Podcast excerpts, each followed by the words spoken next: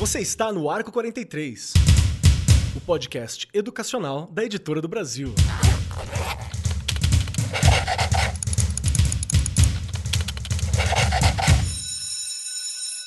Saudações, saudações para você, meu querido professor, minha querida professora, você, profissional da educação, que está aqui o ano inteiro do lado da gente, ouvindo o Arco 43 Podcast. E sabe que eu gostei muito esse ano? Que vocês mandaram muita participação. Recebi notícia em rede social, tivemos ouvinte que esteve aqui nos bastidores com a gente ao longo do ano. Foi muito bacana as interações, os convidados eu adorei. Mas, Keller, por que, que você está falando assim, como se você estivesse lembrando das coisas? Está parecendo o programa da TV que faz, né, recapitulando o gigantesco ano. É porque este, querido ouvinte, é o nosso último programa da temporada, a nossa season finale. Aqui é o momento em que as coisas vão dar aquela encerrada, aquela amarrada, ou, ou essa é a ideia, ao menos, né?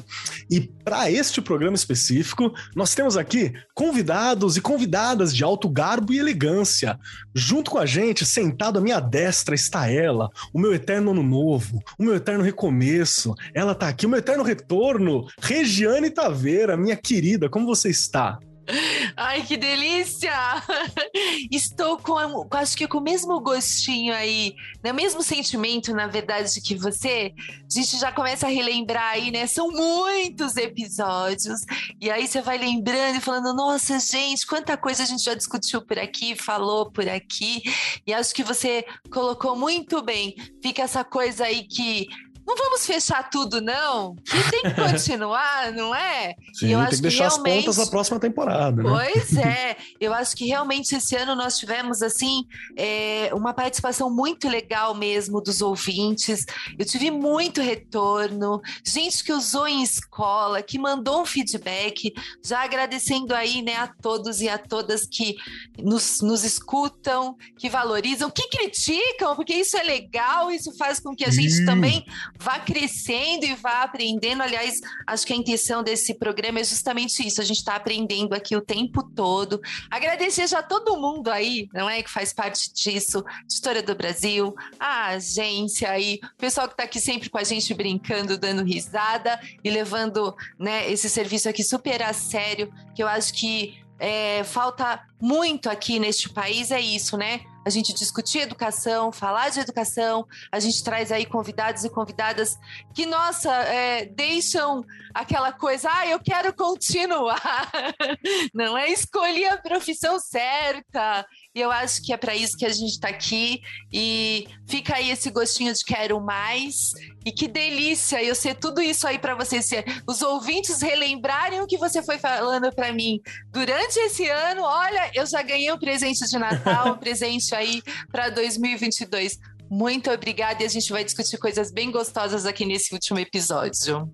Com certeza. E hoje, junto com a gente aqui, os nobres bacharéis que estão conosco para discutir. Eu nem falei o tema, né? Hoje a gente vai falar do futuro. É isso que a gente vai fazer, o que a gente gostaria, o que a gente quer para o futuro.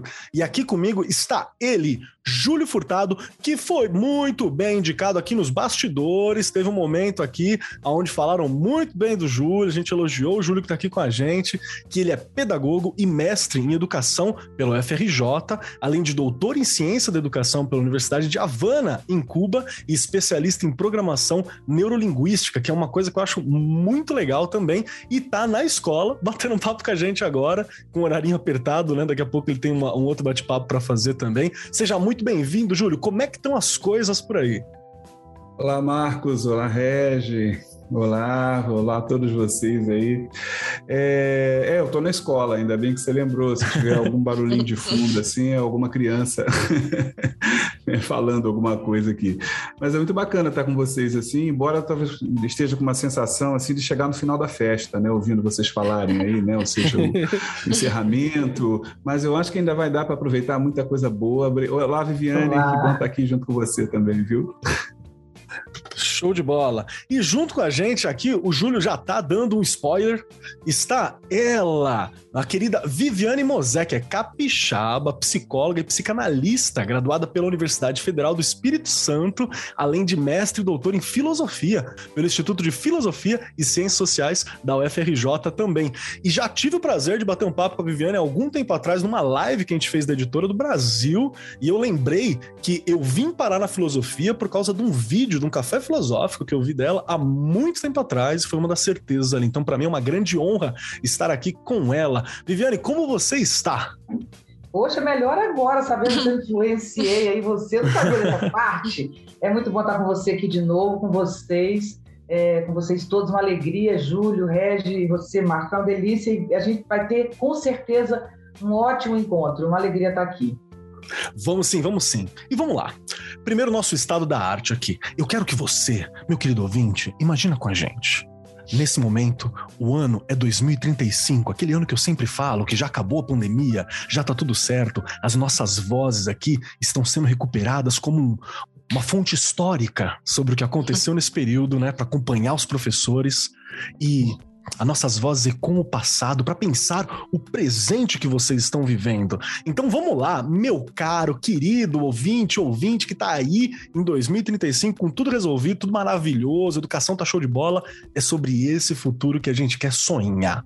Como foi as consequências? Como que a gente superou esse momento que a gente está vivendo aqui? É isso que a gente vai imaginar agora. Então eu quero convidar todo mundo que tá aqui para a gente pensar como que é o futuro da educação que nós queremos. O que, que a gente fez para conseguir superar o déficit que vai acontecer por causa do período pandêmico? O que, que a gente fez? Que tipo de investimento que a gente fez nos professores? Que escolhas que a gente fez? A ideia é a gente sonhar com o futuro, mas assim também a gente acaba refletindo ainda mais sobre o presente.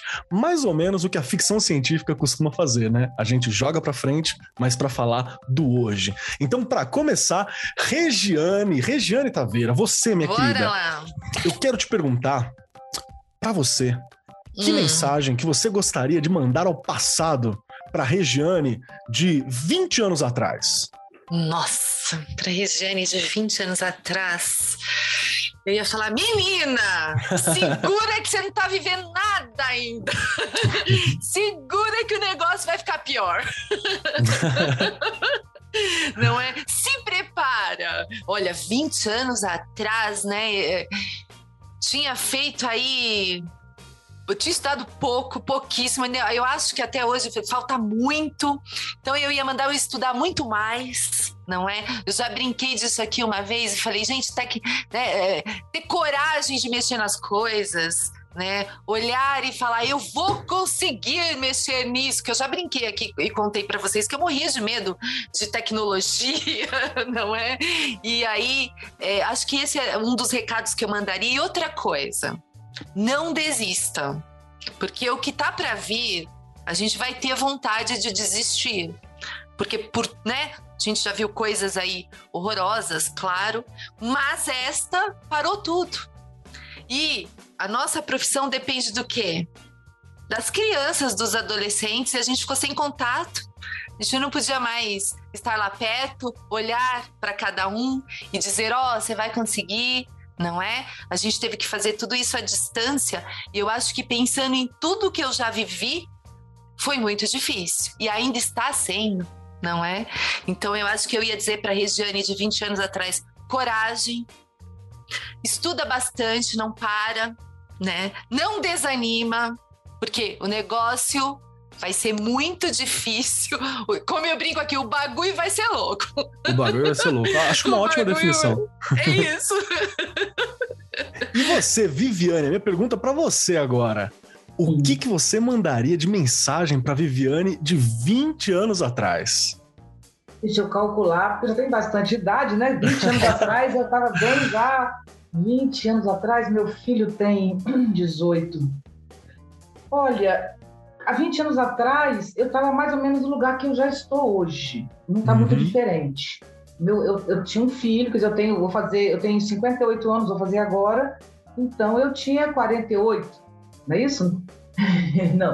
Peraí, Não, 30. Não, 38. 38, é, 38. 38. 38, 38. Desculpa, gente, sou de humanas, 38. perdão. Exatamente. É, Eu, eu não, assim, enfim, eu, eu tenho um modo de, de viver, até pelas coisas que eu estudo, eu estudo um filósofo muito crítico, muito duro, né? Então eu sempre tive o obstáculo como um parceiro. Eu nunca tive medo de dificuldade, né? Eu gosto da dificuldade, eu, eu gosto. Então eu sempre vi é, os conflitos como possibilidade de mudança, né? Então, se tem uma coisa que me estimula, eu nunca, por exemplo, essa pandemia me estimulou muito. Eu tenho três livros escritos, eu tenho que terminar os três, mas eu tenho três encaminhamentos muito bem resolvidos e em pouco tempo eu tenho esses três que nasceram durante a pandemia, né?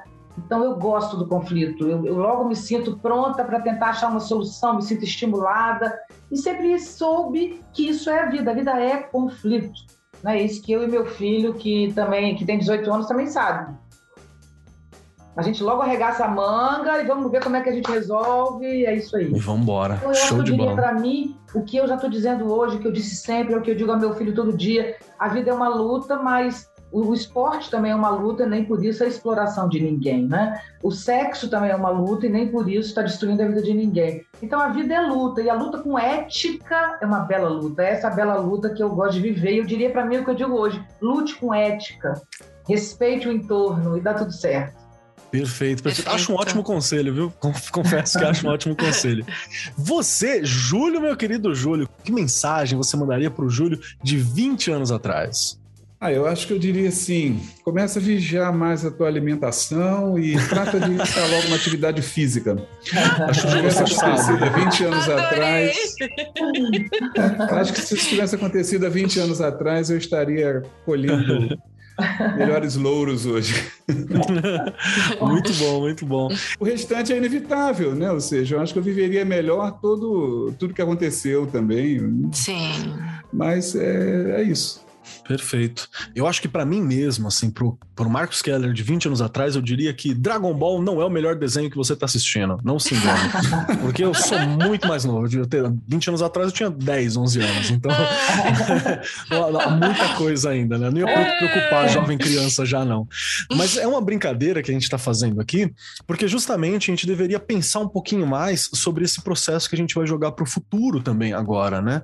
É, para quem não está acompanhando, para você de 2035, a gente está falando aqui um momento em que a pandemia deu um retrocesso, né, da Covid-19 deu um retrocesso por causa do avanço da vacinação e por aí vai, mas a gente ainda não está fora de risco, né? Tem variantes novas surgindo, tem várias questões e existe um déficit que aconteceu na educação mundial, mas dentro do Brasil, por ser um país que tem é gigantesco, que tem várias dificuldades de acesso, teve uma, uma dificuldade muito grande também.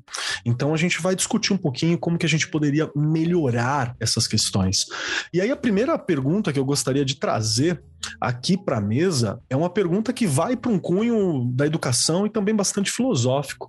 E eu vou puxar para você, Júlio. Você acha que vale a pena a gente sonhar com o futuro que nós gostaríamos de ter? É bom a gente fazer isso? Eu, eu, acho que é fundamental a gente fazer isso, né? Eu acho que se a gente não sonha, a gente não produz energia é, para começar a construir esse futuro agora. Né? Eu acho que é, é, é a gente está carecendo de sonhos. Eu acho que uma das coisas que a pandemia fez foi assim, é, ou seja, nos trazer um pouco de, de obscurantismo nessa possibilidade de sonhar e eu acho que é fundamental isso. Eu acho que é interessante o tema exatamente por isso. Quando eu penso em 2035, que vocês falaram, né? Uhum. Eu fico imaginando assim, caramba, sonhar, eu, eu, eu, fico, claro, a primeira coisa que eu faço é conta, né? Para saber como é que vão ser as coisas lá, mais ou menos. Mas é, é, e o, que me, o que me remete a, a, hoje, né? O que me remete exatamente a essas minhas questões de hoje. Eu acho que sonhar é fundamental exatamente para que eu possa dar sentido ao, ao ao momento que eu estou vivendo. Né? Eu acho isso essencial. E em educação, que é, é basicamente é, se volta para essa construção do futuro, eu acho que sonhar é, é a essência de tudo. Perfeito. Porque às vezes a gente ouve, eu ouço, já ouvi, já ouvi colegas falar assim que, ah, mas às vezes a gente sonha muito com o futuro e não constrói. E eu meio que discordo, porque eu acho que quando a gente trabalha com educação, eu não estou trabalhando para colher amanhã, né? Eu estou trabalhando para colher a perder de vista muitas vezes. Viviane, pensar nessa utopia é saudável para gente? É, não acho que pensar, assim, bem pessoalmente, eu não acho que pensar em utopia seja a questão. Não é utopia a nossa questão, não. O sonho do que a gente está tratando, eu tenho certeza que o do Júlio também, é um sonho muito possível. Sim. Nós temos coisas muito possíveis para conquistar na educação que não precisa ter nem grande sonho. Eu entendo o que ele está dizendo e concordo. Né? É essencial que a gente acredite até no que não é possível. É fundamental que a gente acredite no que não é possível. Óbvio que é. Mas nós temos hoje uma condição tão próxima da gente de transformação, se a gente quiser. É tão óbvio o que nós precisamos fazer e o que a pandemia nos ensina. Quer dizer, não que é óbvio que a pandemia nos ensina, a gente vai aprendendo aos poucos o que a pandemia nos ensina. A pandemia vai durar como efeito de pensamento, de conceitos, os próximos 20 anos. Até porque teremos outras pandemias, infelizmente, espero que sejam menores, que a gente esteja preparado, mas somos uma sociedade pandêmica. Mas nós temos muitas coisas a fazer, entende? Muitas coisas, objetivos imediatos. A primeira delas, o, a, o conceito geral para mim de transformação nessa, nessa utopia, é que a gente tem que entender que o que nós precisamos estudar é muito diferente do que estudamos até hoje tudo que estudamos até hoje nos levou a uma relação com o meio ambiente que destruiu o meio ambiente, a uma relação com a, com a, a produção de recursos é, materiais terrível, que produziu uma desigualdade no mundo doentia. Nós temos uma sociedade racista, homofóbica, né, em absoluta crise, e nós temos a depressão, o suicídio e a automutilação como fatores de, de, de, morte, segundo, segunda razão de morte de jovens, se torna a primeira razão de morte de crianças em algumas cidades. Suicídio de crianças é o que mais cresce. Então, que sociedade é essa, né? Então, se ela está nesse lugar, talvez a gente precise estudar outras coisas. Então, a escola precisa, para sonhar, né? Estamos sonhando, e, e é um sonho bem possível, eu acho que esse é o caminho. O que nós temos que estudar daqui para frente chama-se autoconhecimento, capacidade de lidar com a frustração, capacidade de lidar com os limites, amor pela terra, amor pela terra, pelo chão onde a gente pisa, porque é ele que a gente está destruindo. Somos uma sociedade em direção à, à sua extinção da espécie se a gente não mudar a relação total. Então, nós estamos em, num momento em que não importa estudar tecnologia. Por que não? Porque a gente já sabe nós temos uma tecnologia maravilhosa, divina, incrível. A gente é capaz de recuperar o, o, os corais no mar, a gente é capaz de recuperar o ar. Nós temos tecnologia num grau de sofisticação belíssimo, mas ela não está sendo dirigida por um bom lugar. Então, a gente tem que trabalhar valores humanos, ações humanas. Na vi a vida é o nosso alvo na escola. Não que a gente não vai estudar tecnologia, claro que vai, mas a gente só precisa se reatualizar em tecnologia, porque ela vai muito bem, obrigada. A escola tem que estudar os nossos desafios. Nosso desafio não é matemática, português, história e geografia. Nosso desafio é o humano. O que fazer com essa espécie? Como torná-la mais madura e capaz de lidar com a frustração? É o meu sonho de escola para começar a provocar nosso tema. Perfeito e já adorei, já adorei. Regiane, e para você, você acha que com esses sonhos todos que a gente está colocando aqui na mesa, a gente encaminha bem? É um, é um bom horizonte para a gente se dirigir? Olha, Keller, com certeza. Eu acho que é sonhando que a gente muda as coisas, não é? Lá atrás, quanta gente sonhou para a gente chegar onde nós chegamos com relação à educação, inclusive, não é? Só que, assim, há coisas que não bastam sonhar, né?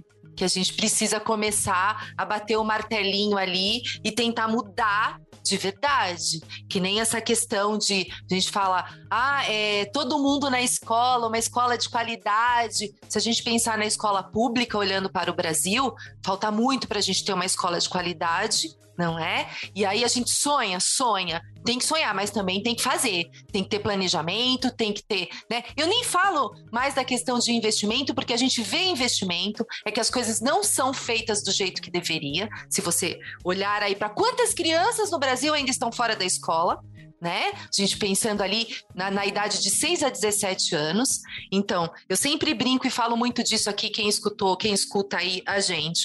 Eu acho que é super importante a gente sonhar, que é sonhando que a gente muda sim. É aquele imaginário que a gente vai conseguir fazer com que haja mudanças lá na frente. Só que a gente precisa estar muito mais unido, né? Acho que a Viviane colocou uma coisa importantíssima e a gente vem discutindo as competências socioemocionais, desde lá da, da educação infantil, fazer com que essas crianças tenham autonomia, resiliência, não é? Aprendam que o, a, a, empatia que eu já comentei aqui, a gente aprende sim. isso, e a gente aprende isso na escola, não é? A gente tem sim agora uma geração, uma, uma geração que, infelizmente, né, a grande maioria só olha para si mesmo.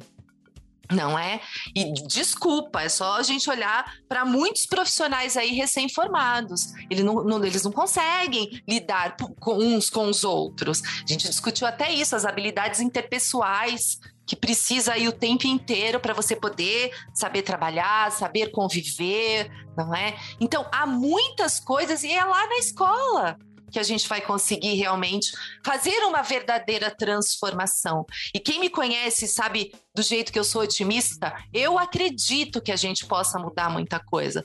Mas não é sozinho, a gente precisa de muita força, de muita união e principalmente, não é? A gente pensar aí que a gente precisa de gente lá em cima, que eu brinco lá no céu, né? No céu, brincando aí é, sobre os nossos governantes, que a gente precisa de gente que realmente acredite que a educação é o ponto de partida de toda mudança e de toda transformação. Perfeito. Tem uma coisa que às vezes a gente esquece, mas é que absolutamente nada das conquistas que a gente tem caiu do céu né? Tem essa ainda. As coisas acontecem porque a gente lutou, porque viu uma necessidade nisso.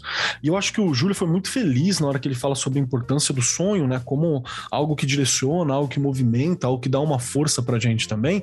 E eu quero puxar uma questão para a mesa toda, primeiramente para o Júlio agora, que é sobre o impacto que vocês sentiram na, na juventude, que você olha, nas pessoas que você tem contato, que, que ficaram longe do processo de educação, né? Especificamente as crianças e adolescentes que a gente está falando aqui, mas vale uma análise mais geral também. Então, Júlio, por exemplo, dentro da sua escola, o que, que você percebeu que foi esse impacto do, do processo pandêmico que a gente tem de todas as, é, e de todo o processo que tem tido diante da educação ao longo dos últimos anos, né? Que a gente tem visto como que a educação tem sido posta, qual a prioridade, os investimentos que estão sendo feitos em educação. E como que você está sentindo isso hoje? Qual que é o estado da arte quando você observa? E que tipo de, de caminhos você tem encontrado ou tem observado que acha que vão fazer uma diferença para a gente alcançar esse sonho lá em 2035 que a gente está brincando aqui? Olha só, Marcos, é, é, eu, eu acompanhei a, a pandemia, assim, e, e, o sofrimento, vou colocar dessa forma, né? O sofrimento pelo Perfeito. qual a escola passou e ainda está passando em função da pandemia, mas um sofrimento muito relativo também. Ele, eu vejo também como um bom sofrimento, porque é, a pandemia amplificou algumas coisas, né? Algumas questões, algumas chagas que a escola já trazia. Eu acho que a pandemia também ela, ela fez, é, ela, ela trouxe à tona, ela tirou o véu de uma porção de questões, como por exemplo é, quando você fala, deixa eu tentar ser bem objetivo com relação à tua pergunta, né? É, o que, que eu observei da, das crianças e dos jovens nesse retorno, né, às aulas presenciais? Eles voltaram buscando aquilo que a escola tem de essencial, que é, é a, a riqueza das relações. Eles voltaram buscando relações, eles voltaram buscando é, é, estar com o outro. Eles, eu fiz, eu acompanhei algumas escolas durante a pandemia e fiz algumas pesquisas rápidas com adolescentes, com professores. E o que eles mais sentiam falta da escola era a hora do recreio, era a, a saudade escolar, do né? colega. Né? É, é jovem de ensino médio respondendo assim. Eu tenho, eu tenho essas respostas é, gravadas, inclusive, falando assim: Nossa, eu estou com saudade até das aulas chatas. Olha só que legal. Estou com saudade até das aulas chatas. Olha a representatividade é... da escola na vida dele, Sim. que ficou ausente esse tempo todo. Então ele voltou para essa escola presencial, né? Agora a gente tem essa divisão, é, assim, em busca disso. Eu quero isso. Aí o que, que ele encontrou, né? Na maior parte das escolas, é, pelo menos que eu tenho contato, que eu acompanho e tal, ele encontrou uma escola desesperadamente querendo entrar em dia, querendo colocar em dia, é, preocupada com currículo, sabe? Preocupada com perda, preocupada com uma porção de coisas, e, e, professores que eu também tenho contato, preocupados com isso, ou seja, é, é, é, eles, o que eles vieram buscar é a essência da escola. E o que a escola ofereceu não tinha nada a ver com o que eles vieram buscar. Então, eles, eles estão voltando à, à escola, mas estão, assim, se decepcionando muito com a volta. né? Eles estão aqui é, muito decepcionados. Aqui na escola, por exemplo, a gente criou as rodas de conversa, né, no início do ano, e eles pediram, eles falaram assim, até porque a ideia era criar só no primeiro semestre e tal, eles falaram assim, não, a roda de conversa é a melhor hora da, da escola, né? Então as rodas de conversa continuam até hoje, porque eles eles eles trazem as questões, sabe? Eles querem discutir. Eles pediram uma coisa muito interessante. A gente voltou às aulas assim, é, os professores chegavam 10 minutos antes e iam direto para a sala de aula, para poder não ter aglomeração na sala dos professores, e os recreios né, separados de três em três turmas, aquela coisa toda, recreio sentado. Então, os alunos fizeram um movimento do tipo: aumenta o recreio, né, o tempo de recreio, e os professores começaram a fazer um movimento, tipo, queremos a sala dos professores de volta, né, porque, ou seja, eles não tinham o que é a essência, né, ou seja, é. a relação, o outro, oi, como é que tá, como é que é isso para você, e a gente ampliou o recreio, ou seja, o recreio foi para 40 minutos, até porque os 40 minutos que eles ficam em contato com os colegas, as aulas de 50 desceram para 40, depois desceram para 35, então, assim, é uma escola que, é, na contramão, né, da, da, concepção e do imaginário das pessoas, assim, é, diminuiu o tempo de aula para se tornar uma melhor escola, entende? Ou seja, aumentou Fantástico. esse tempo de possibilidades de contato de um com o outro. Então, eu, eu sempre digo uma coisa: eu acho que a escola precisa, a educação como um todo, precisa aproveitar esse momento, que é riquíssimo que a gente está vivendo, né? ou seja, dessa bagunça toda, né? bagunçou a escola, que bom, e tudo que a escola precisava era ser bagunçada mesmo. E, e para poder colocar as coisas com, com mais lógica dentro da escola. Para, por exemplo, termos uma escola organizada organizada em torno da aprendizagem, não em torno do tempo. Né? Ou seja, que sempre foi um processo muito complicado. Quem manda na escola é o tempo. Ah, não, isso é matéria do primeiro bimestre. Não, não deu para ensinar, então estou atrasado com o conteúdo. Para! Escola tem que girar em torno de um eixo chamado aprendizagem. O tempo, ele é coadjuvante nisso. Ela, vamos lá, né? eu aprendo assim, o outro aprende assado, eu aprendo mais rápido e tal. Então, está na hora da gente aproveitar. A escola precisa aproveitar esse momento né, para colocar algumas coisas no lugar, para poder se, se, reinventar verdadeiramente. Esse, esse verbo está meio desgastado, né? A gente fala desse verbo, mas tem que se reinventar nesse sentido, né? Para deixar de ser um, um, um produto produto é, é, mal acabado né, desse, desse, desse mercado, desse mundo falido, né, desculpe o termo, mas é, é e, e, se voltar mesmo para uma instituição que, que colabore para o resgate desse mundo. Né? Eu acho que, que o sonho, da, quando eu falo de sonho de escola, está muito ligado a isso também. Né? Tá muito, muito ligado a essa Júlio, deixa eu te interromper. Por favor, interrompa. Júlio, muito obrigada. É, você falou assim, de um modo cotidiano, ou seja, dando exemplos muito objetivos, isso enriquece muito meu coração, porque é esse o lugar. Você está falando de tudo que eu acredito. Você está falando de uma escola orgânica. A palavra orgânica hoje é muito comum na alimentação. Eu queria, inclusive, elogiar a tua fala sobre você há 20 anos atrás com alimentação, porque a gente não se via como um todo. A gente não se via como um complexo, né? Então a gente tinha que estudar intelectual, professor, o corpo que se dane, entendeu? Então, antigamente a gente não tinha essa clareza. Hoje, a gente está adquirindo com, as, com os jovens uma coisa mais orgânica. A palavra orgânica é. Todo mundo quer ter uma coisa mais orgânica. Então, eu quero ter um corpo mais adaptado à minha própria vida, que me faça bem. Eu quero ter. Então, a escola você falou uma coisa linda. Essa bagunça criou necessidades reais. Entende? Então, a, o que os meninos e meninas estão mostrando é algo necessário que vem da sua vida. E eles chegam dizendo: Eu quero relacionamento. Porque eu não tenho absolutamente nada contra o conhecimento, pelo contrário, dediquei minha vida a isso. Eu estudei minha vida inteira em universidade, escola, eu sou de educação formal gosto e amo academia, tudo isso. Só que o caminho para a gente atingir o conteúdo é o relacionamento. Então, não é que o relacionamento substitui o conteúdo, muito pelo contrário. Quando você tem relacionamentos orgânicos na escola, considerando principalmente os alunos, mas essencialmente quem trabalha nela, são os professores, são as pessoas que limpam, são as pessoas que estão na portaria recebendo. Quem limpa a escola é fundamental para a escola. Mas se tem um cachorro, se não tem, se tem uma planta ou não tem na escola, define a escola. se ela tem portas abertas ou fechadas, se tem grade ou se não tem grade, a cor que ela é pintada determina a escola e a relação que ela tem com a exterioridade. Quando essa, a gente privilegia encontros, a gente tem uma outra arquitetura na escola. Sim. Não essa coisa de corredor que ninguém pode se encontrar. Então, a gente tem que aproveitar essa pandemia. Eu adorei o que você falou, porque você pegou o centro. Essa pandemia, ao desestruturar as coisas, ela as recoloca no lugar. Por exemplo, o Exato. papel da, da virtualidade é lindo.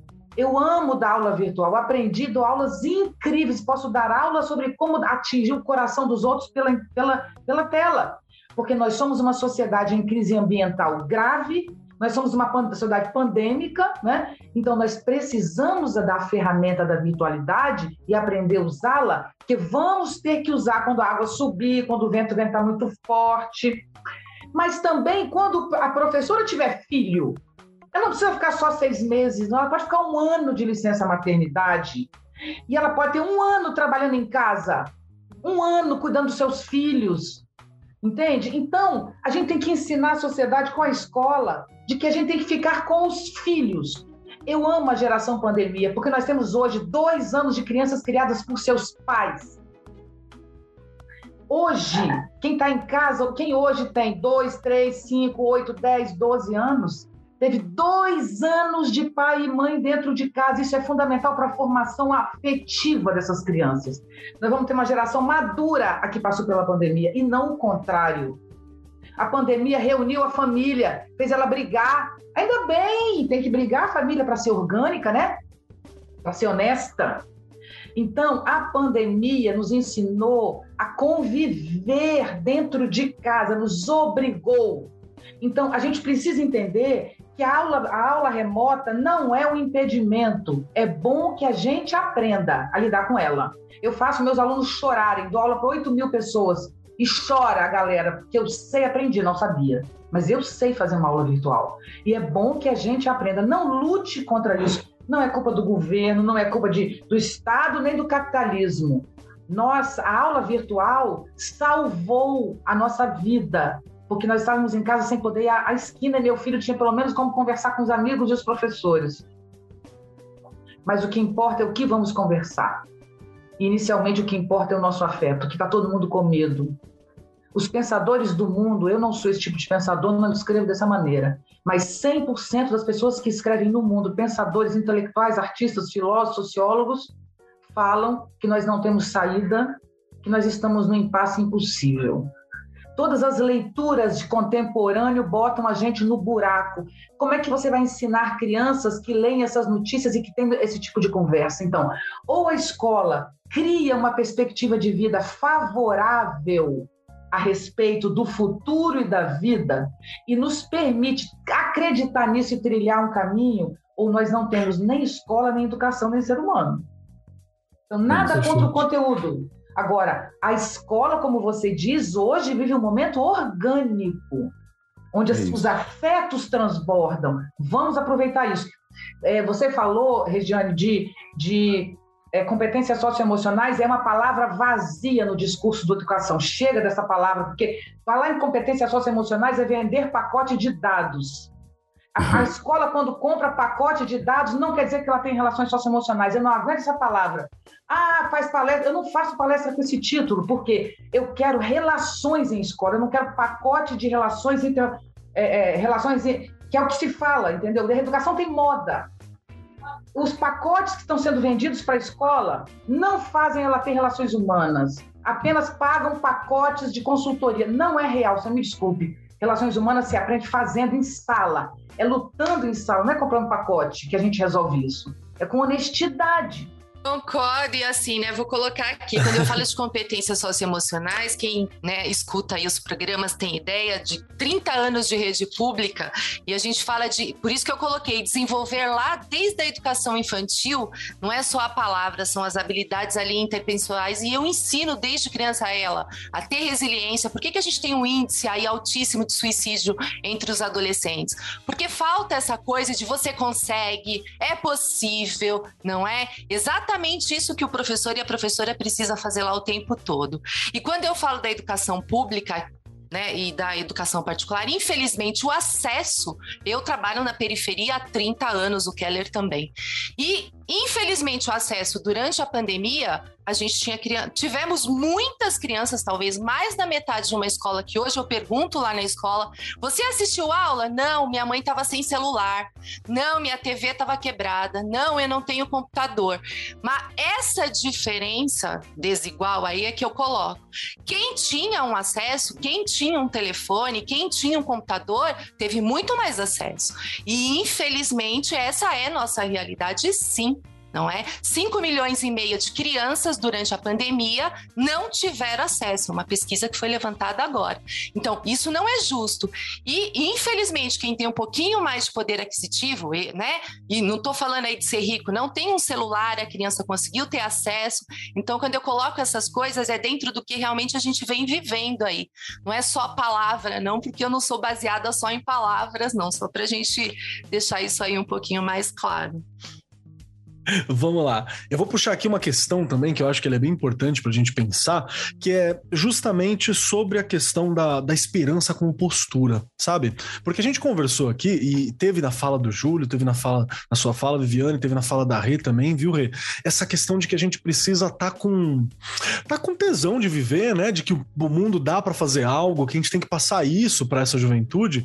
E eu acho uma coisa muito bacana, porque foi uma postura que inclusive em mim eu tive que dar uma ajustada ajustada, né? É, é, muito fácil a gente que estuda, a gente que está vendo as coisas, a gente que faz uma análise social, cair naquele niilismo vazio, né? Muitas vezes que você fala, ah, não tem chance, não tem o que fazer, e, e, e não é bem esse o melhor caminho. Então, por exemplo, para mim foi muito importante eu perceber que eu falei, ok, as coisas não estão legais, não posso ser também, né, poliana de falar, ah, não, tá tudo ótimo, nada está acontecendo, mas eu preciso ter um gás de que essa minha insatisfação, essa minha percepção seja algo que possa ter uma força para mudar e para levar esse olhar também para as próximas gerações porque eu também não posso, eu já vou entregar, como, como alguém de uma geração anterior, eu já vou entregar um mundo em dificuldade. Se eu entregar um mundo em dificuldade uma desesperança, aí também eu tô de sacanagem, né?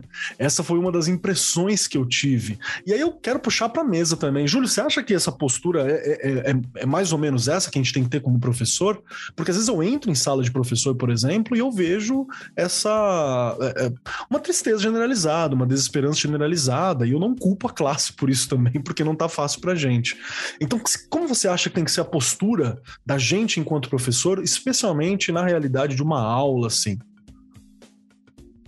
É, eu, eu acho que você foi falando e eu fui lembrando aqui de uma frase que eu, eu gosto muito, né, de, de, nosso grande Paulo Freire, que ele diz assim: a educação ela é filha da esperança, né? Ou seja, sem esperança não tem educação, porque é, pressupõe o amanhã né? ou seja, é essa construção para o depois.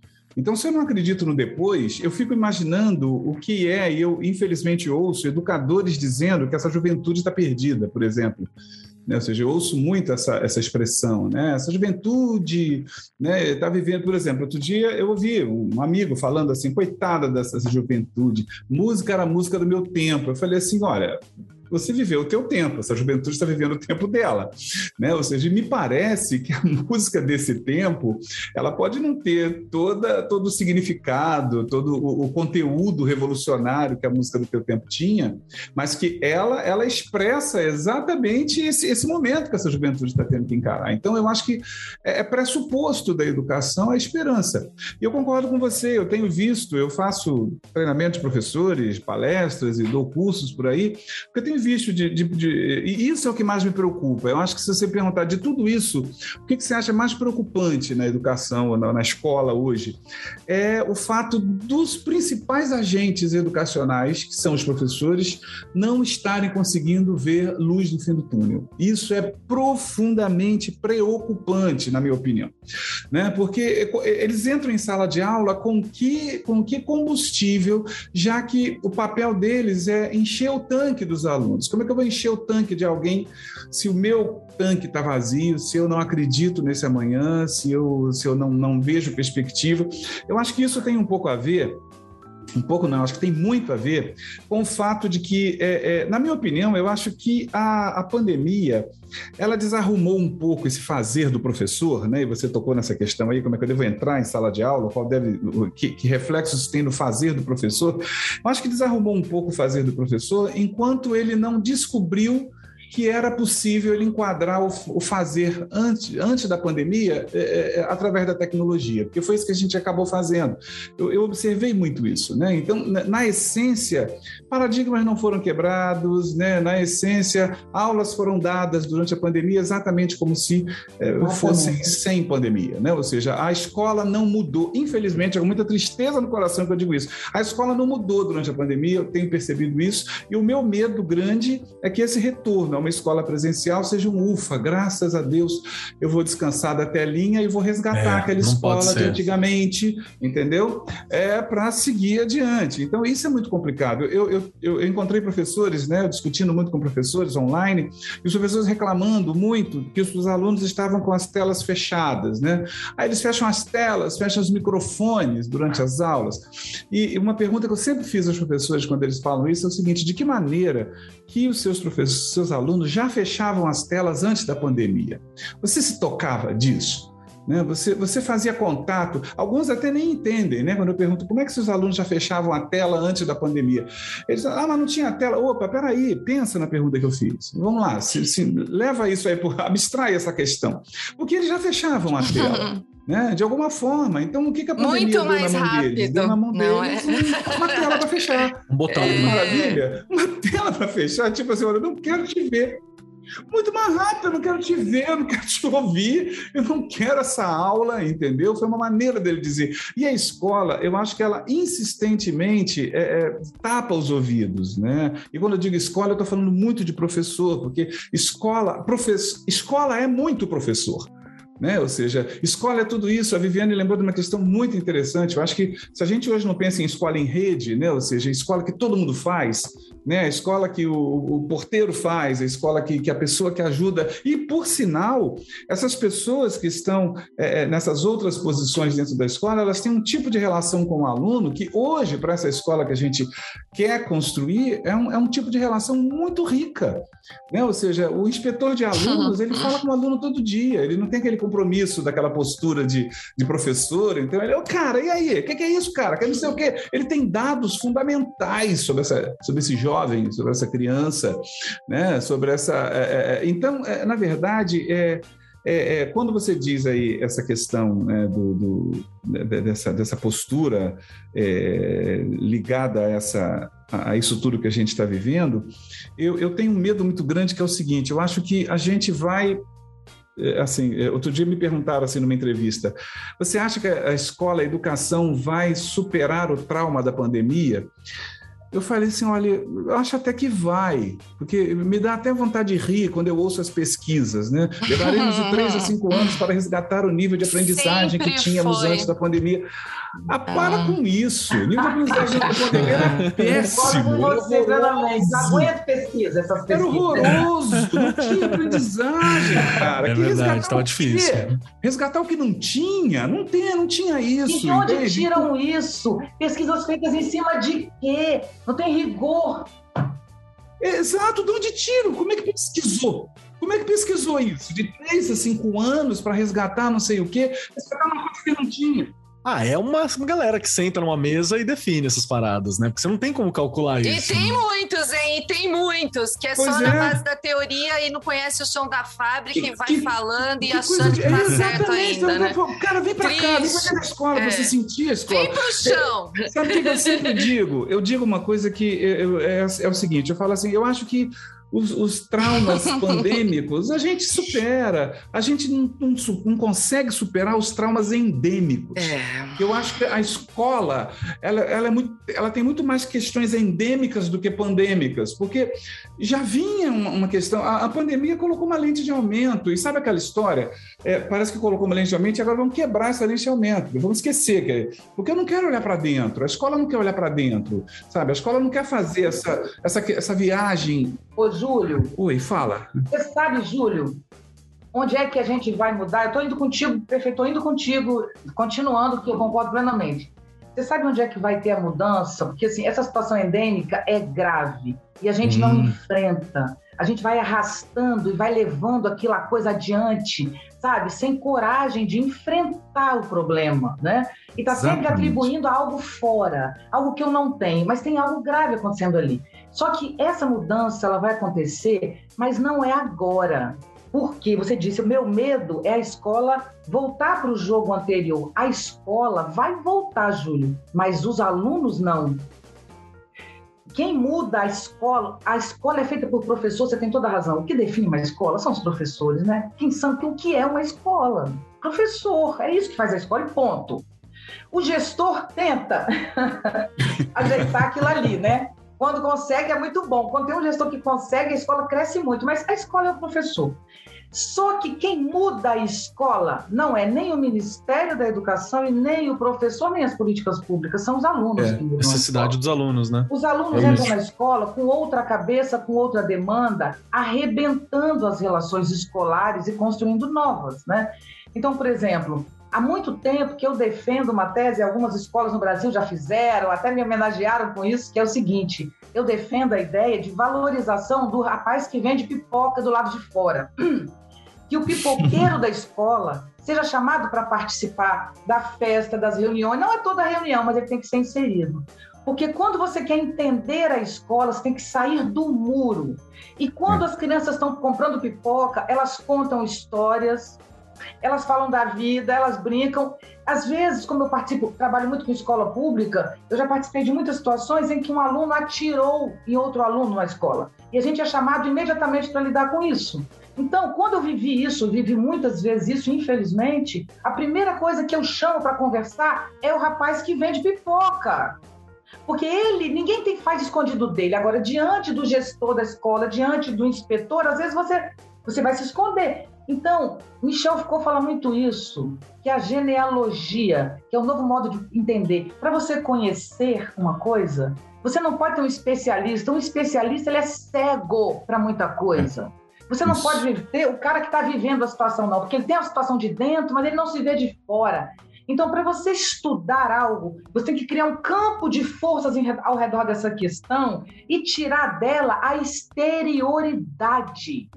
É nos relacionamentos Perfeito. com a exterioridade que a gente vê o que está acontecendo. Que comunidade é essa, né? Que local é esse? Como é que se lidar com esse meio? Que local é esse? Que crianças a gente quer? Entende? É isso que importa. Então, quando eu falo, por exemplo, de desenvolver o afeto, é literalmente arte. Ninguém ensina ninguém a ser forte, só a arte ensina.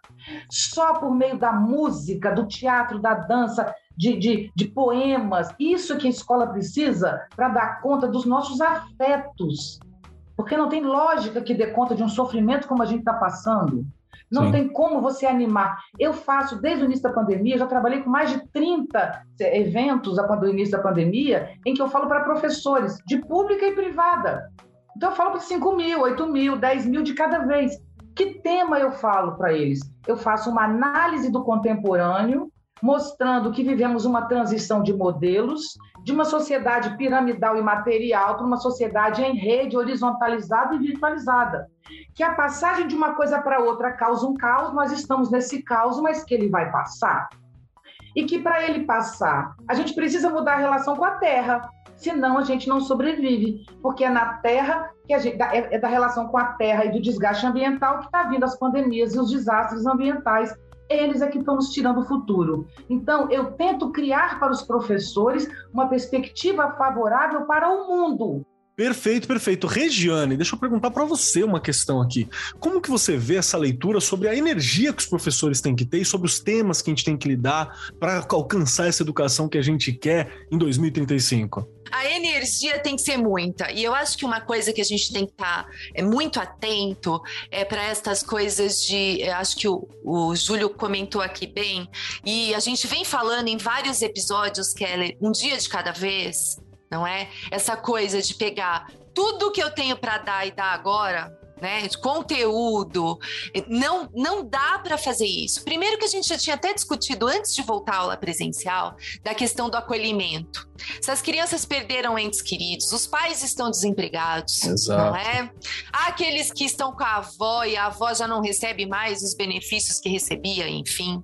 A realidade vai muito além, às vezes, do muro da nossa casa, não é? E a gente precisa olhar para tudo isso com muito carinho. E os professores também, né, lá na escola, também precisam serem bem acolhidos. A gente já comentou isso dos gestores também estarem bem acolhidos pelas diretorias e pelas secretarias, para que a gente tenha aí todo um planejamento, mas não é um planejamento conteudista, porque a gente não vai dar conta disso em dois, três, quatro, cinco, eu acho que até nem 20 anos, gente, porque acho que o Júlio colocou aqui também, você, a educação já não andava muito bem. Mas a gente não pode dizer que ela estava de tudo ruim, gente. Porque se a gente continuar dizendo que estava de tudo ruim, também a coisa parece que não estava acontecendo. E há muita gente boa por aí que estava fazendo muita coisa que precisa até ser mostrada e a gente precisa olhar com muito carinho para todos os exemplos que a gente tem nesse Brasil. Inclusive, a gente entrevistou aqui muita gente que fez trabalhos maravilhosos, Sim. que foram divulgados aí para o mundo inteiro, mesmo sem recurso, não é? Foram atrás de recurso, de, de, parceria, conseguiram fazer coisas aí muito legais lá nos confins do Nordeste, não é isso? A gente teve aqui no programa, a gente viu isso, não é? Então é possível a gente sonhar, olhar para algo com bastante esperança. Acho que aí lembrando do nosso querido Paulo Freire, também aí como o Júlio já colocou, mas lembrando que também um país que não valoriza isso, né, que a gente teve aí nos últimos é, episódios com relação a Paulo Freire, é, coisas horrorosas. E a gente também precisa acreditar nos nossos educadores, conhecer a história, ler os livros. Eu brinco aqui que eu puxo a orelha lá dos professores e das professoras e puxo por aqui também, que a gente, para ter é, essência, né, conhecer o que é essa profissão, a gente tem que estar na escola ou ter passado por ela, não é? Ler, ter conhecimento, sim. Tecnologia não pode deixar de estudar, não. A gente tem que estudar muito, a gente tem que estudar psicologia da educação, a gente tem que estudar filosofia, a gente tem que estar sempre tentando melhorar, porque a gente, nós somos seres inacabados, não é? Teoria não resolve os problemas da escola, tenham certeza disso, para a gente pensar, a teoria está sempre atrelada ali à prática, mas não é só isso que vai resolver o problema da escola. Quem está voltando aí sabe como nós estamos recebendo lá os responsáveis, os professores. Os professores estão totalmente afobados, querendo dar conta de uma série de coisas e a gente tem que pedir calma, muita calma, não é? Há crianças indo para a escola para quê, Keller, que a gente comentou aqui outro dia? Para comer, porque passaram um período super difícil em casa. Então, a gente pensar nessas questões aí lá da escola de horário, não é? Para que essas crianças tenham o que precisam neste momento. Então, há muitas coisas a serem pensadas, mas eu acredito que a gente pode melhorar sim, que a gente pode continuar sonhando com uma educação boa, sim, mas a gente depende de vários patamares, sim. Não é só o professor sozinho, não é a família sozinha, até porque a gente sabe que a, a, a grande maioria das nossas famílias aí estão totalmente desestruturadas. A pandemia foi sim um grande assim, acho que um grande buraco, porque o que eu recebo de pais todos os dias dizendo que, está, que estão desempregados, eu realmente, ou eu estou no lugar errado, ou, né, ou a realidade... O lugar certo, né? Estão precisando é, de você ali. Então, é, eu digo assim, ou a realidade é outra e eu desconheço. O Regi, eu, se você me permite, eu achei interessante a sua colocação e talvez até para a gente é, é, colocar de uma maneira talvez mais, mais clara. É, quando eu me refiro e falo que a educação já antes da pandemia não vinha bem, é, eu me refiro ao modelo de escola que a gente, como um todo, andava oferecendo. Já era esse modelo instrucionista, Perfeito. sim, Verdade. antigo. Né? Eu, eu reconheço todas as experiências fabulosas, inclusive eu lido com elas no meu dia a dia, né? Ou seja, existem exemplos fantásticos aí, ou seja, eu, eu sou muito próximo ao, ao Pacheco, lá da, da, Escola da Ponte, que, que monitora uma uhum. série de experiências e outras escolas públicas que eu acompanho que têm trabalhos maravilhosos.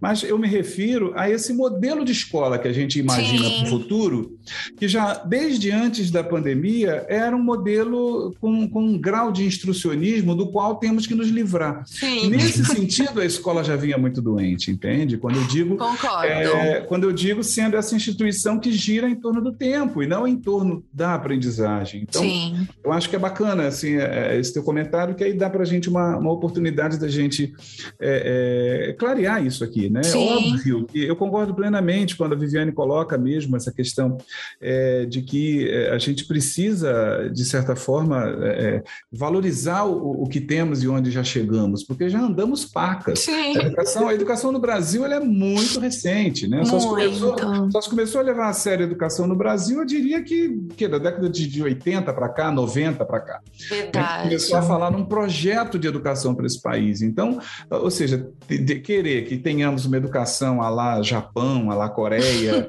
né? Ou seja, é, um tempinho, né? Finlândia, Finlândia. É, Finlândia, pelo amor de Deus. Então eu aplaudo de pé os professores, também, eu aplaudo de pé também, todo e qualquer esforço. Eu lido com o professor todo dia, não só aqui na escola, mas eu lido nos, nos cursos, nas, né, nos eventos, e eu ouço o professor, eu faço mentoria para algumas escolas, e, e, eu percebo esse sofrimento que o, o, próprio professor passa nesse, nesse processo, né? que por mais que faça, muitas vezes ouve uma palavra do Sim. tipo assim, caramba, nada disso está bom, isso está uma porcaria, e, e, com certeza não é por aí. O que a gente não. precisa é entender é, é, o eixo em torno do qual a escola está girando.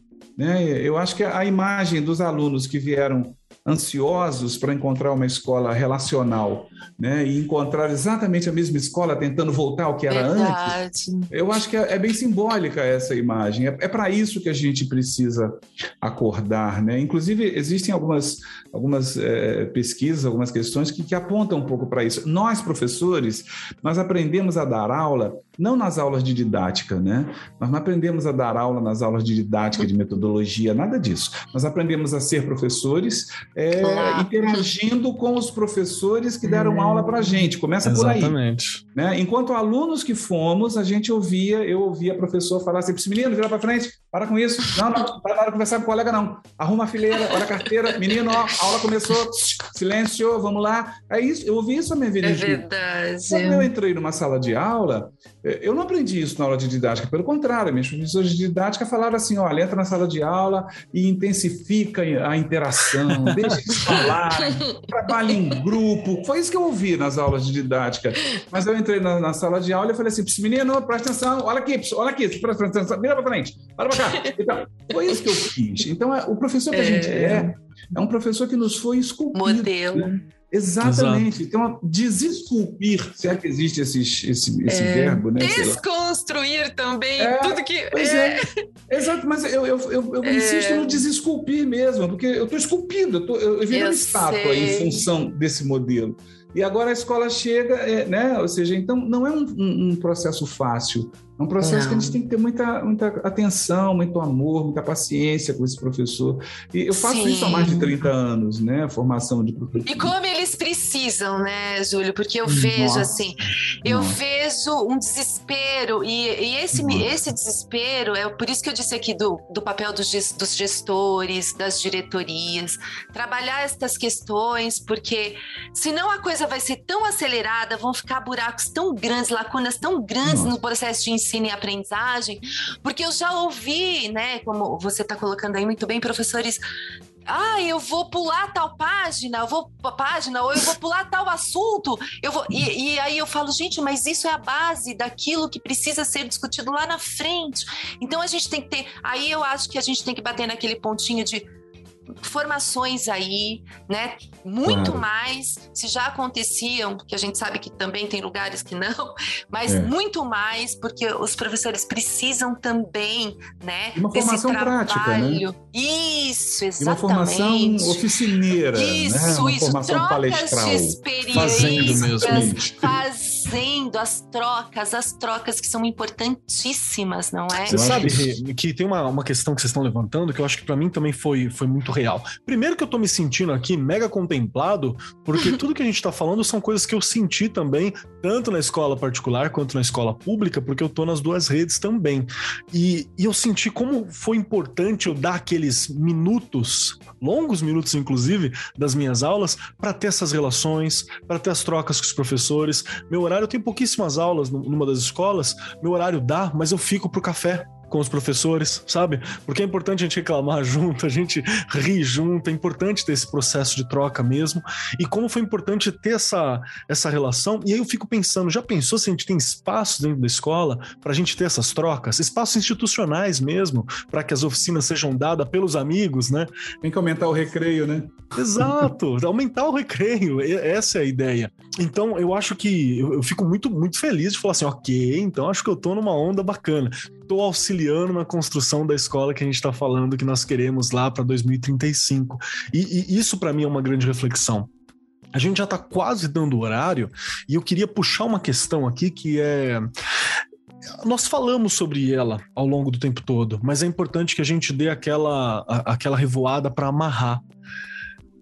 E aí eu pergunto para a mesa que está aqui presente, Regiane Taveira, vamos começar por você. Bora lá. Construir um mundo melhor para ter a melhor educação ou construir uma melhor educação para ter um mundo melhor? Eu primeiro construo o mundo para depois a educação ou primeiro eu construo a educação para depois eu construir o mundo? Como que você vê essa olhar, esse é o nosso ovo e a galinha aqui? Ai, ai, ai, Keller. Olha, falando, eu fiquei pensando aqui, a educação é a base de tudo, não é?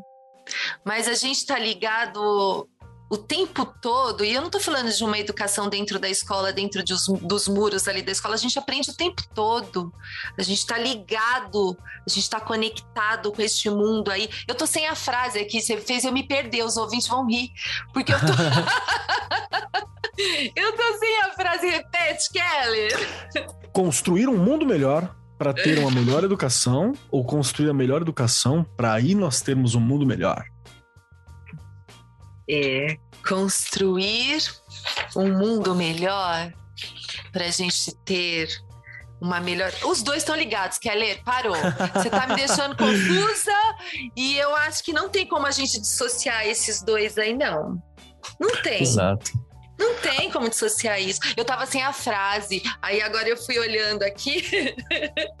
É que eu acho que o processo da educação nosso já está realizando um pouco dos dois, né? Isso. Vamos dar, vamos dar o tempo pro Júlio pensar enquanto isso. Júlio? Como que você. Não tem como dissociar, né? Tá tudo interligado, conectado. É, com é... certeza. Né? Eu acho que está tá conectado sim, mas, na minha opinião, com certeza construir uma melhor educação para ter um mundo melhor.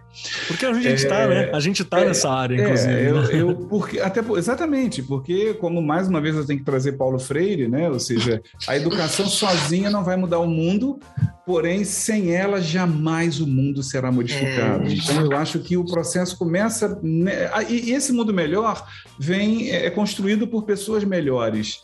Né? Então, eu não consigo ver outro caminho para se construir pessoas melhores do que é, é, elaborarmos mais, do que melhorarmos a qualidade é, desse processo educacional, seja ele um processo educacional é, escolar, seja ele um processo educacional familiar, seja ele um processo educacional como um todo. Eu acho que a educação que com certeza vai ajudar a construir esse mundo melhor. E é claro, um ligado ao outro. E esse mundo vai melhorando e a educação vai, né, ou seja, também é, pegando esse bonde?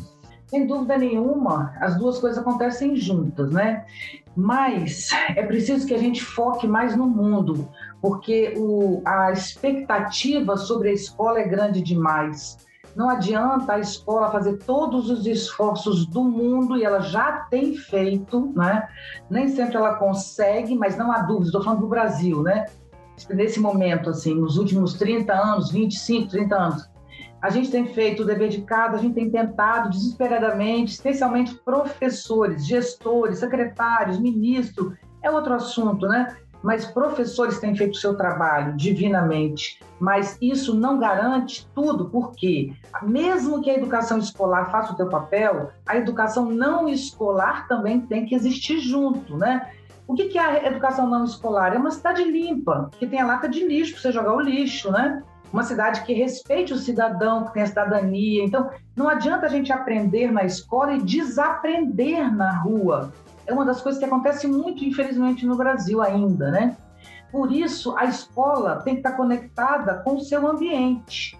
Porque ou o entorno da escola é, adota essa escola e coloca essa escola no seu coração, ou não há escola. Porque nós temos níveis no Brasil de educação federal, estadual e municipal, né? Então, se você tem uma escola, ela está ligada a uma, institu a uma, a uma instância, mas essa instância está ligada a outra, que está ligada a outra. É um trabalho em cadeia. O Brasil é um país enorme. Então, em última instância, tem uma escola se ela está ligada ao municipal, ao estadual ou ao federal, isso é outra realidade, porque a gente sabe que as mãos públicas não conseguem estar dentro da escola.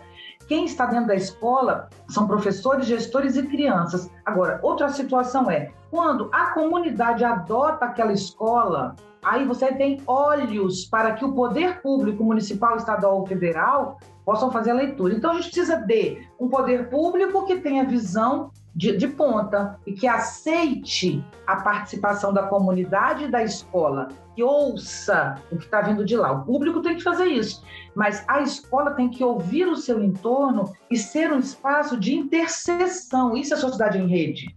A escola não pode ser um modelo piramidal, em que o gestor manda e o professor segue, e o aluno segue o professor. Não todo mundo tem poder na escola, né? O, porteiro, o rapaz da portaria, o que vende pipoca do lado de fora, né? As pessoas que passam na rua todo dia, que moram ao lado, a padaria que tem em frente, tudo isso tem a ver. O tráfico que está do lado, não tem como fingir que não tem o tráfico de drogas aqui ao lado. Então, isso é que garante é, uma escola orgânica, como o Júlio falou muito bem, onde as, as, as demandas dela sejam orgânicas e essa organicidade, se não acontecer, não tem educação. Portanto, a gente tem uma mudança social quando tem uma mudança do ser humano.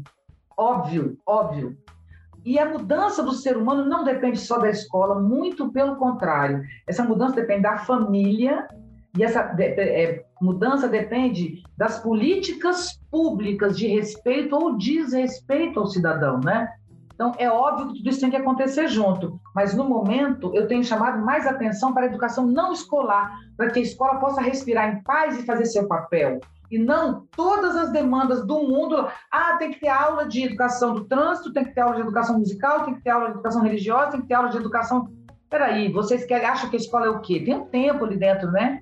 Então, cuidem vocês aí fora, família, sejam pais e mães, Estado, faça o seu papel de, de, de, de respeito ao cidadão para que a escola possa fazer seu papel, né?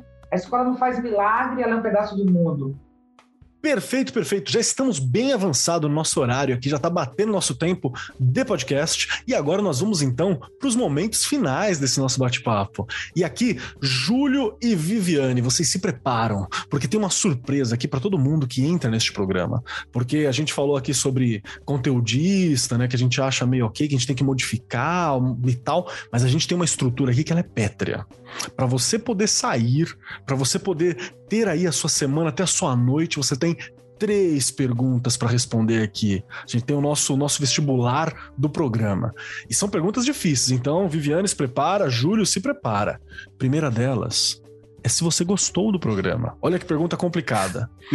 A segunda delas é como a gente te encontra. Como que eu acho o Júlio, como que eu acho a Viviane, como que eu acho a Rê, como que eu acho o Marcos Keller. Como é que a gente se encontra por aí? Se o ouvinte quiser saber mais sobre o seu trabalho, sobre você, mandar uma mensagem, mandar aquele e-mail, como é que faz se você quiser ser encontrado, é claro. E a terceira questão não é uma questão, é um conselho, é uma dica, é alguma coisa para ficar aqui ecoando nos corações e mentes dos nossos ouvintes, normalmente até o próximo programa, mas vocês vão ter aqui a missão especial de deixar algo ecoando até a próxima temporada. Então tem que ser algo que ecoe mesmo, tem que ter espaço ali para eles ficarem curtindo um pouquinho do Júlio, um pouquinho da Viviane, um pouquinho da Rê, um pouquinho da gente depois que o programa acabar. E para dar tempo dos nossos convidados pensarem, Regiane Taveira, você gostou do programa? Bora lá! Claro que eu gostei, adoro pensar, né? Exatamente o que a Viviane colocou, a questão das relações, não é? Eu respeitar é, o que eu falo, o que as pessoas me falam, que eu acho que a gente está aprendendo o tempo inteiro essa troca tão importante aí que faz parte de toda a nossa evolução ou não, não é? é? A gente tem que sempre pensar, e já fica aí, durante todo o programa eu fui pensando aqui, eu tinha uma frase de Kant para falar, desde o começo eu tinha pensado nela, justamente, né? Sobre a questão aí no livro dele sobre a pedagogia, que ele fala que a gente, o homem, é a única criatura que precisa ser educada, não é? E a gente, a educação é a única coisa que transforma ali. Eu acabei não colocando a frase aqui inteira, mas é mais ou menos isso. A gente precisa, falando de educação o tempo todo, a gente também precisa ser sempre é, muito educado uns com os outros, procurar é, perceber. O Keller vai saber mais, o Júlio vai saber menos, a Viviane um pouco mais, a Regiane um pouco menos, mas eu acho que no mundo da escola, no mundo da educação, esse respeito, essa parceria, ela é super importante para que a gente cresça, para que a gente aprenda o tempo todo. Quem sou eu, né? Aí falando já no último episódio, eu não sei tudo e nem quero saber. Eu quero é continuar aprendendo e crescendo, porque o que importa realmente é que a gente escolheu uma profissão, né? Que eu sempre falo isso aqui, é uma profissão que a gente está sempre ajudando alguém. Tenham certeza disso. Se daqueles 30 que você tem na sala você conseguir ajudar um, já bastou, né? É, ah, Regiane, mais um? Quantos já passaram pelas nossas vidas aí? E a gente, claro que tem que tentar o melhor, mas a gente tem que pensar que a gente está ali e se com certeza está fazendo bem a alguém, as famílias que vêm nos procurar, né? Você poder ajudar sempre da melhor forma. Eu acho que educação é isso, educação é troca, é eu respeitar sempre o outro e ensinar isso, né? Porque isso eu ensino sim. Eu consigo ensinar o meu aluno a respeitar o outro, eu consigo ensinar o meu aluno a entender que educação é um dos caminhos de melhora, não é? E a gente consegue ir fazendo isso aos pouquinhos. É um trabalho de formiguinha, mas uma hora ele aparece. Eu estou aí no Instagram, no Facebook, aqui no Arco 43. Né? Foi uma delícia a gente discutir todos os assuntos que nós discutimos durante o ano. E é o que eu falei. Eu acho que o que fica de tudo para mim como última frase aí, é o respeito. Sempre o respeito a ao outro, ao próximo, e a gente tem que estar tá muito preocupado em. Acho que uma das preocupações que a gente tem que ter como educador e como educadora é eu olhar para o para o outro e saber que todos somos inacabados. Eu não sou melhor que ninguém e nunca vou ser e nem quero ser. Fica aí um 2022, se Deus quiser melhor, não é todas as energias aí é, das melhores para todo mundo, porque o que importa realmente é a gente estar tá um dia de cada vez e se respeitando não é? Perfeito, perfeito. Muito bom, muito bom. Rê, você tá falando assim, eu já tô quase chorando aqui com essa ideia de que tá acabando, mas não tá, gente, não, não tá, não tá, calma, Rê, tem muita coisa pra gente discutir ainda, então, mas vamos lá. E também agora você, Júlio Furtado, você que tá aqui, tem as três questões finais do Arco 43 para responder, que todos nós aqui responderemos, que são muito difíceis e vou repetir para você. A primeira, se você gostou do programa.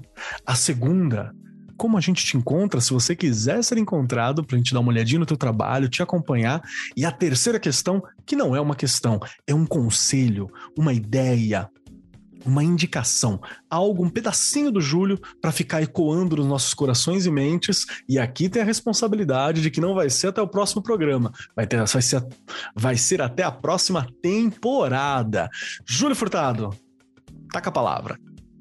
Bom, bom, gostar de estar aqui, gostei demais, ainda estou gostando demais, né? A oportunidade de poder refletir, conversar um pouquinho, né? De, de participar junto com a Viviane, que é uma pessoa que eu admiro muito há muito tempo, é. viu? Ouço muito seus seus podcasts e suas palestras.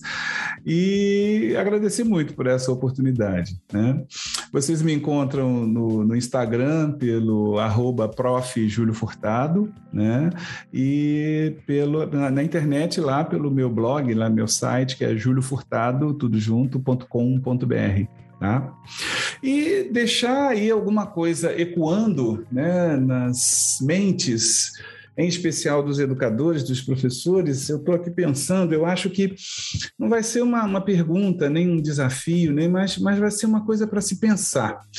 É, aprender, aprender é, é, alguma coisa que, que depende de três, de três questões, né?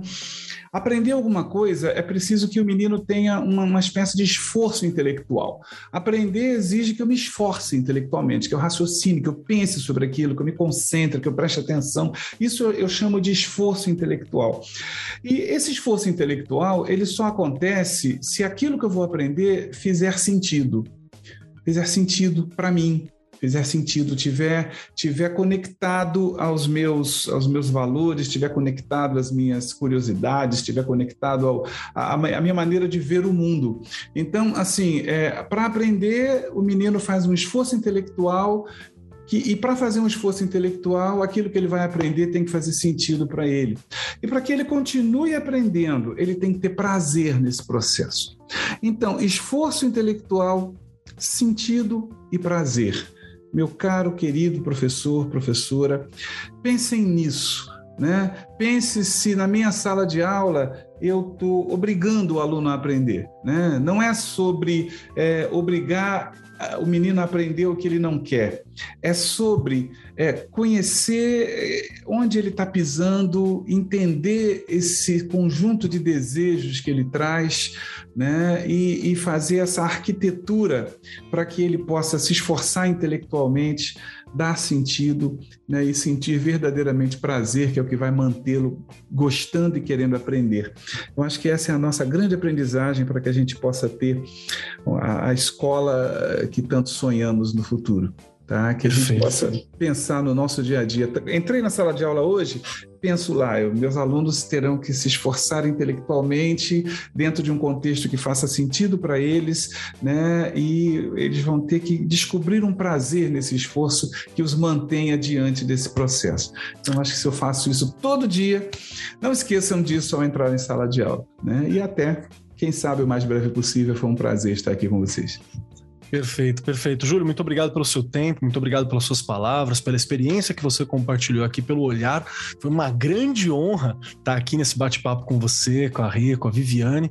Então, agradeço muito, espero ter a chance da gente retornar e bater mais papos e discutir mais educação. Quem sabe em 2035 a gente não ouve esse programa aqui e não fala assim, vamos fazer agora, como foi? Olha aí, uma cápsula do tempo, vai que, né? Vai que, que tudo dê certo pra gente. Muito obrigado, viu, meu querido? Obrigado a vocês. Muito bom, muito bom. Agora é você, Viviane Mozé. Primeiramente, muito obrigado pela presença aqui, é claro, e as três questões para a gente poder encerrar aqui, porque a gente falou aqui da, da educação que a gente quer uma coisa diferente e tal, mas a gente tem essa parte basilar do programa, que são as três questões finais. Primeira delas, vou repetir aqui para facilitar para você, é se você gostou do programa, olha que questão difícil, hein? Polêmica. Segunda delas, como eu acompanho a Viviane Mussa, como é que eu sei mais sobre ela, como é que eu sei mais sobre o seu trabalho, tem como eu fazer isso? E a terceira questão, que não é uma questão, é esse peso, essa responsabilidade de dar uma indicação, dica, pode ser um livro, filme, música, mensagem, palavra, pensamento, um pedacinho da Viviane para ficar ecoando ao longo das próximas semanas até a nossa próxima temporada. Então, a palavra é sua. Olha, com certeza a primeira é muito difícil, né? prazer estar aqui, uma alegria muito grande conhecer você, Júlio, aqui ouvir você, foi um prazer enorme. Vocês dois são maravilhosos, adorei estar aqui com vocês e espero que me convidem sempre. Claro que eu gostei muito. É, a segunda é onde me encontra. Eu estou em todas as redes, mas basicamente eu estou no Instagram, Viviane Mosé, né? É, tenho também uma página no YouTube que tem bastante vídeos longos, é, que é basicamente, eu tenho é, Facebook também, mas eu atuo mais no Instagram. Tem muito material meu, muito, muito, são 20 anos de vídeos, tem muita coisa que vocês vão assistir de, de palestras, está tudo publicado, então é fácil me achar e o que eu penso também. Eu tenho um livro que se chama Nietzsche Hoje, sobre os desafios do mundo contemporâneo, e tem outro que se chama A Espécie que Sabe, do Homo sapiens à Crise da Razão. Nesses livros vocês encontram essa interpretação de mundo que eu rapidamente dei, que é passamos por uma transição e estamos caminhando para um modelo de ordenação e de gestão do mundo mais ampla. Por isso, tantos desafios, né? E, finalmente, que dica que eu daria? Eu daria exatamente essa dica que eu acabei de dar. Não precisa comprar o livro, não. Você encontra essa interpretação gratuitamente no YouTube, na minha página, no Instagram, tem vídeos e vídeos que vão delinear melhor essa interpretação.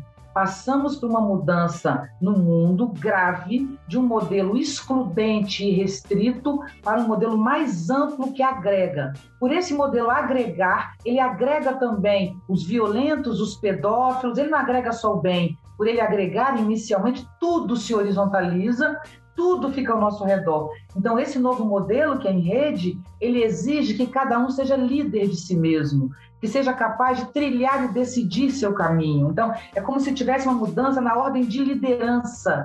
É como se uhum. antes a gente tivesse um líder para muita gente. Agora, são pouco, muitos líderes e cada vez mais mais líderes, ou seja, como se o humano precisasse nesse momento crescer se tornar adulto, maduro. Ser maduro, ele aprender a lidar com as frustrações.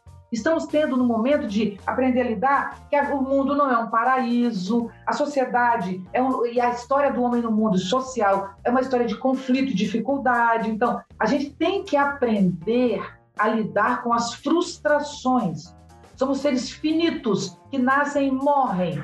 Então a gente tem que lidar com esse limite, né? Ao lidar com esse limite e compreendendo que é uma mudança de mês, mas é uma mudança que diz respeito à ampliação, a gente vai lidar com esse caos com coragem e determinação. Finalmente, todos os professores, nós professores, não só nós, os entregadores no auge da pandemia, os médicos, né? Todo mundo que teve que estar tá nessa linha de frente trabalhando, em casa ou fora, nós somos heróis no futuro, a gente vamos, as pessoas vão se relacionar, nós que estamos aqui hoje trabalhando, como vocês conseguiram. Então, você está sofrendo, mas todos estamos. É um momento difícil demais, demais, de muita angústia, mas é nesse momento que a gente vê quem é líder, quem é forte, quem é correto, quem é intenso, quem acredita na vida. E ser líder é exatamente isso, líder de si, né? E conseguir levar a vida adiante. Tenhamos ânimo, isso vai passar. Agora, os passos que a gente der hoje vão definir o futuro.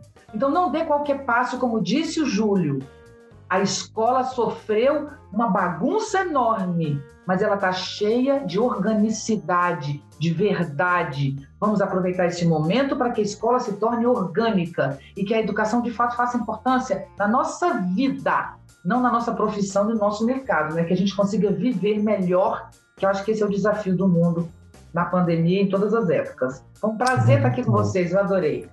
Muito bom, muito bom. Viviane, muito obrigado. Obrigado pelo seu tempo, obrigado pelas suas palavras, pelas considerações, pela sua preocupação, por essa visão holística mesmo que pensa o mundo inteiro. Acho que é uma coisa muito importante também para a gente não ficar na restrição que às vezes a gente tem da escola. Agradeço muitíssimo e eu quero dar o meu agradecimento especial aqui para todos vocês três, porque eu aprendi coisas muito importantes logo no começo, que são o recado de vocês para 20 anos atrás, que são os recados que eu acho que eu vou começar a aderir agora para daqui 20 anos eu ter tudo isso em prática. O corpo legal legal, tá com uma postura bacana diante da vida, tudo isso. Então agradeço muitíssimo, muito obrigado e aguardemos próximas chances da gente se encontrar. Ok, brigadão. E indo agora para minha vez, eu adorei o programa porque eu amo falar sobre educação, eu amo pensar educação isso tem refletido muito, mas muito mesmo na minha prática em sala de aula, e, eu só tenho como agradecer, porque eu estou aqui sentado muitas vezes à mesa com diversos mestres de diversas áreas, né? Com diversas pessoas que me ensinam, sacerdotes, sacerdotisas do conhecimento aqui presente, e eu cresço muito com isso, então eu sempre agradeço. Agradeço muito, muito obrigado, Júlio, muito obrigado, Vivi, muito obrigado, Regi, muito obrigado a todo mundo que está aqui com a gente, e muito obrigado para você, ouvinte que vem trocar ideia com a gente sempre, que é para você que a gente faz esse programa. Você, meu querido professor, você, minha querida professora que está aí do outro lado, você, profissional da educação, ou alguém que gosta muito de educação e está aqui com a gente. Tem muitos estudantes que ouvem também. Eu agradeço muitíssimo. Eu adorei esse programa, assim como eu adorei a temporada inteira, porque eu aprendi muito e vocês foram grandes companheiros nesse momento de dificuldade que foi todo o processo pandêmico que a gente teve aqui. Quem quiser me encontrar por aí, Marcos Keller na maioria dos lugares. Não há muitos Marcos Keller por aí, então fica fácil de me encontrar. Tô no Instagram, tô no Twitter, tô em todo lugar, conversando sobre várias outras coisas, além da educação também, que é um dos meus temas sempre presentes. E o recado que eu gostaria de dar, ele é não só um recado, ele é parte desse agradecimento mesmo. Porque é para você que está ouvindo que a gente faz isso, é para você que vai para uma sala de aula no futuro, né, um futuro professor que está se formando, é para você, aluno que muitas vezes ouve a gente, eu sei que tem estudantes que ouvem a gente aqui, tudo que a gente faz tem uma finalidade, que é construir essa grande escola para 2035, para 2022 no ano que vem, para 2030, para 2040. É construir o amanhã. E se você está aqui com a gente, está sonhando e está buscando uma educação melhor, você está construindo esse futuro também. E para mim é uma grande honra poder estar aqui com vocês. Essa é a minha mensagem, esse é o meu obrigado também. Eu fui o Marcos Keller e esse foi a terceira temporada do Arco 43 Podcast. Nós nos vemos numa próxima oportunidade. Até mais. Este programa foi apresentado por Marcos Keller e Regiane Taveira. Gravação e edição Agência Bowie. Produzido pelo Departamento de Marketing da Editora do Brasil. Gerência de Marketing Helena Poças Leitão. Coordenação de Marketing Lívia Garcia. Siga-nos nas redes sociais: facebook.com barra Editora do Brasil, twitter.com barra Editora do Brasil, instagram.com barra Editora do Brasil underline oficial e youtube.com barra Editora do Brasil. As opiniões expressas no programa são de responsabilidade dos respectivos convidados e não expressam necessariamente a opinião da Editora do Brasil ou de seus colaboradores.